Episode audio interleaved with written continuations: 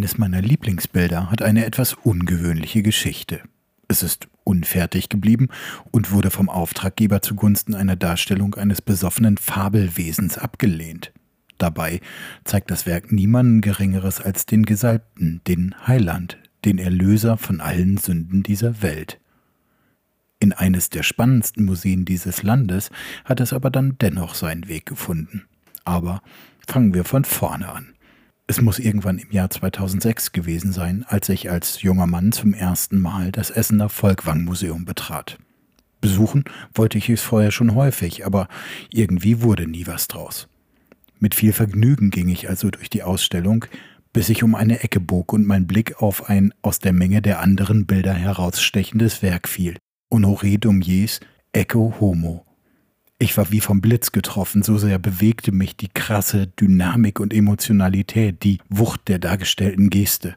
Ich kannte zwar Daumier als Grafiker und Karikaturisten, aber nicht dieses großartige malerische Werk. Es hat mich nie wieder losgelassen. Warum? Das will ich heute mal in diesem 250 Abonnenten Spezial versuchen in Worte zu fassen.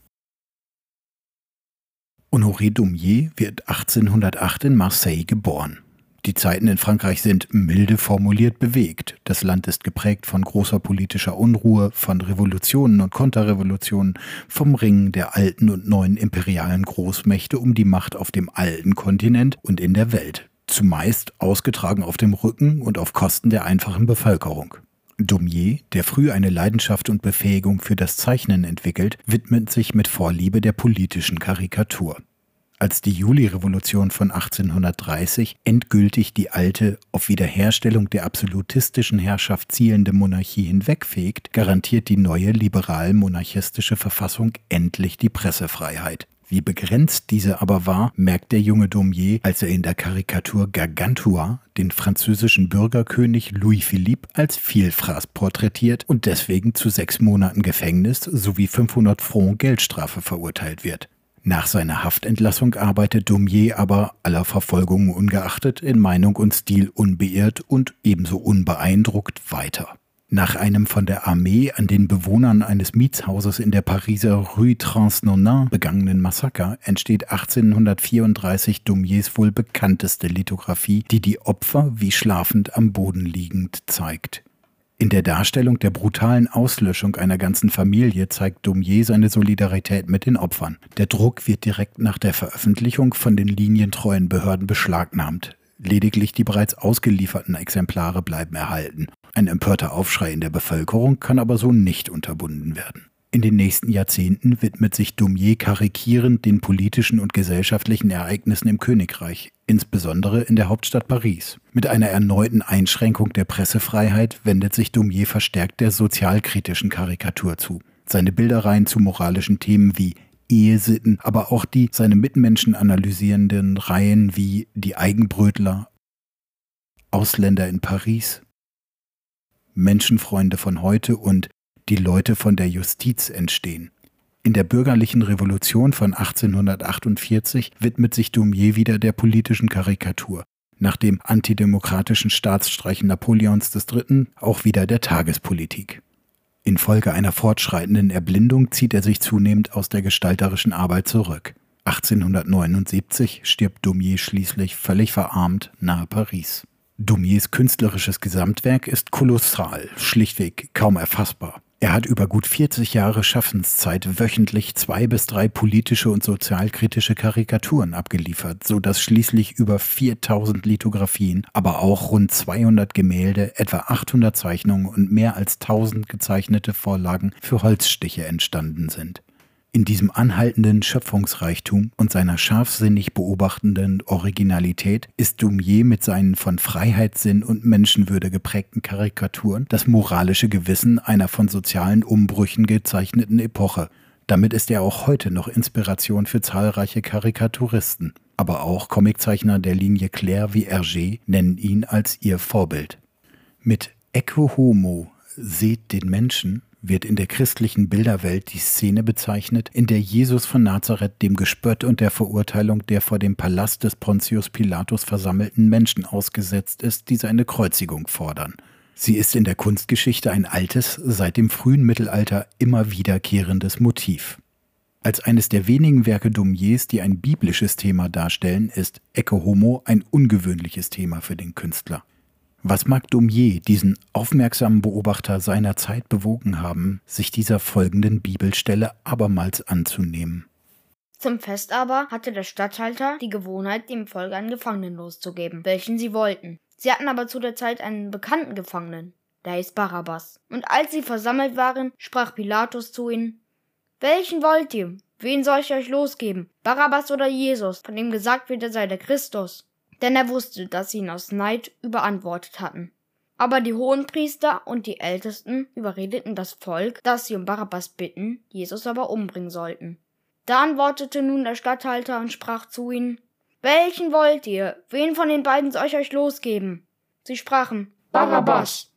Pilatus sprach zu ihnen, Seht, ich bringe ihn euch heraus, damit ihr erkennt, dass ich keine Schuld an ihm finde. Seht den Menschen. Was soll ich dann machen mit Jesus, von dem gesagt wird, er sei der Christus? Sie sprachen alle, Lass ihn kreuzigen. Er aber sagte, Was hat er denn Böses getan? Sie schrien aber noch mehr, Lass ihn kreuzigen. Höchstwahrscheinlich als kirchlicher Auftrag begonnen, bleibt das wohl zwischen 1849 und 1852 entstandene Werk Ecce Homo unvollendet. Die Darstellung der Szene in warmen, weichen Brauntönen, die von einem blassgelb leuchtenden Himmel bis zu beinahe tiefschwarzen Schatten reichen, ist eigentlich lediglich die vorbereitende Untermalung eines sich in Arbeit befindlichen Werkes. Betrachtet mit dem Blick eines Menschen aus dem 21. Jahrhundert verleiht der unvollendete Zustand dem Gemälde aber eben jenes Gefühl von Lebendigkeit, Dramatik und Unmittelbarkeit, das uns beinahe den Eindruck vermittelt, selbst Augenzeuge des grausamen Schauspiels zu sein, selbst inmitten des Mobs zu stehen. Oberhalb des Tumults einer versammelten Menge steht auf dem Balkon ein ruhiger, unbeweglich und entschlossen wirkender Jesus. Hinter ihm im Schatten eine Figurengruppe, aus der eine Figur heraussticht, die Jesus mit der einen Hand am Strick gebunden hält, mit der anderen schlagbereit eine Rute über die eigene Schulter trägt. Die Silhouette der Christusfigur, sich gegen das sakrale Licht abhebend, strahlt inmitten der verschiedenen Gruppen und Formen eine heroische Stille aus. Die hier von Daumier angelegte stabile Dreiecksform unterstützt subtil und geschickt diesen Eindruck. Jesus trägt eine sich im Gegenlicht deutlich abzeichnende Dornenkrone und wird der Menge auf diese Weise als ein Gegenstand von Spott, Verachtung und Hass präsentiert. In der Menge dann aber ein durchaus differenziertes Bild. Einige Menschen zeigen hämisch auf Jesus, andere scheinen sehnsüchtig die Hand nach ihm zu recken. Dumiers Christus ist zugleich ein sehr menschliches Opfer menschlicher Raserei und göttlicher Erlöser. Dumiers Komposition mit den großen Figuren im Vordergrund versetzt den Betrachter mitten in den wütenden Mob, macht ihn zum Teil und Teilnehmer des Gesehenen. Unklar aber, welche Rolle wir in dieser sich vor unseren Augen entfaltenden Travestie der Gerechtigkeit spielen. Gehören wir zu jenen, die lautstark für Barabbas eintreten und Jesus am Kreuz sehen wollen? Gehören wir zu seinen Anhängern, vielleicht versteckt und ängstlich in der Menge mitgefangen zwischen Hoffnung und Angst? In Dumiers Ecke Homo können wir beides gleichzeitig sein. In jedem Fall aber verwickelt uns das Gemälde direkt in das Geschehen, zwingt uns geradezu zur Beschäftigung. So verwandelt Dumier den Betrachter von einem passiven Zuschauer in einen engagierten Augenzeugen. Dumiers Ecke Homo ist somit ein Beispiel für das, was in Kunst und Karikatur gerne als der moralische Blick bezeichnet wird. Der Künstler will uns nicht erfreuen, uns nicht eine uns in der Glorie des Erlösers geschenkte Hoffnung ergreifen lassen. Nein, Dumier will konfrontieren. Die Komposition dieses Gemäldes fördert und fordert deshalb einen Blick, der uns zum Zeugen, vielleicht sogar zum Teilnehmer dieser Untat der Gerechtigkeit macht. Wir sollen Verantwortung für die Gerechtigkeit übernehmen, das eigene moralische Handeln hinterfragen. So verwandelt Dumier den Betrachter vom Zuschauer zum Komplizen. Da wir dem Prozess gegen Jesus Christus beiwohnen, sind wir gezwungen, mit ihm zu sympathisieren, uns mit ihm als ausgebeutetem Subjekt zu identifizieren. Das Werk versetzt den Betrachter in eine Lage zwischen Urteil und Mitgefühl. Die sich vor dem Richterblock drängende anonyme Masse in ihrer Dynamik nach rechts hin sich steigernd und dort sogar in der Figur des den Balkon erklimmenden Jungen emporstrebend, umgibt uns, nimmt uns in sich auf. Dort, wo im Vordergrund die Figuren klarer ausgearbeitet sind, wirken ihre Verhaltensweisen menschlich allzu vertraut. Man lehnt sich zur Seite, um einen besseren Blick auf die Attraktion dort oben zu erhaschen, blickt umher, um zu sehen, wer sonst noch alles gekommen ist, zeigt, staunt, gafft. Die faszinierendste Figur im Werk ist aber vielleicht nicht der uns vorgeführte Christus. Vielmehr ist es sein Ankläger, der, sich weit über die Brüstung lehnend, mit bewegter Geste dramatisch auf diesen weist. Die von Daumier in der Figur angelegte kühne Verkürzung des zeigenden Arms, der gebeugte, sich windende und in verschiedene Richtungen strebende Rumpf mit sichtbaren Rippen, die erkennbare Erregung des Mannes machen ihn zum eigentlichen Fokus des Bildes. Wir sehen einen Demagogen, der das Volk aufpeitscht, der es mit all seiner im wie eine Waffe auf Jesus gerichteten Finger geballten Verachtung und seinem Hass emotional aufwiegelt und so die versammelte Masse zu lenken sucht.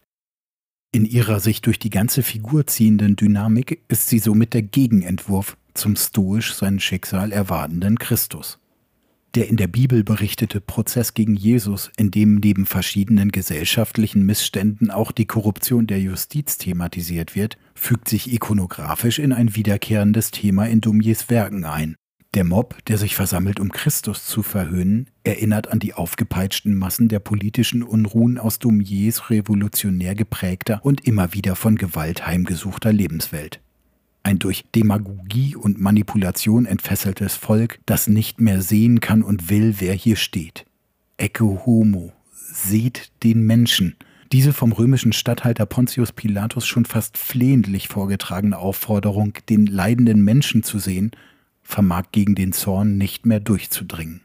Die Figur des Demagogen mahnt also hier den Betrachter im Zusammenspiel mit der uns zugewiesenen Position im erregten Volk auch zur Vorsicht zur eigenen moralischen Verantwortung im eigenen Handeln, zum kühlen Kopf in der Zuweisung und Verortung von Schuld.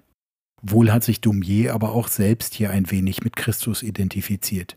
Isoliert ist der, der sich gegen die Meinung der Masse und der Herrschenden stellt. Angefeindet wird er, öffentlich angeprangert, dabei selbst wehrlos im Angesicht staatlicher Macht und Gewalt und der aufgeheizten Massen. Vielleicht auch aufgrund dieser autoritäts- und obrigkeitskritischen Anlage des Werkes heraus lehnte der Auftraggeber mitten in der Ausführung das von Daumier begonnene Werk ab, akzeptierte dann aber 1863 anstelle des religiösen Themas gerne die profane, der griechischen Mythologie entlehnte Darstellung des trunkenen Silenos. Man ersetzte also eine Aufforderung zu individueller, moralisch-ethischer Verantwortung durch die erotisierte Szene eines Saufgelages. O tempora o mores wird sicher auch im stillen Kämmerlein Honoré Dumier frei nach Cicero gedacht haben. O was für Zeiten, o was für Sitten.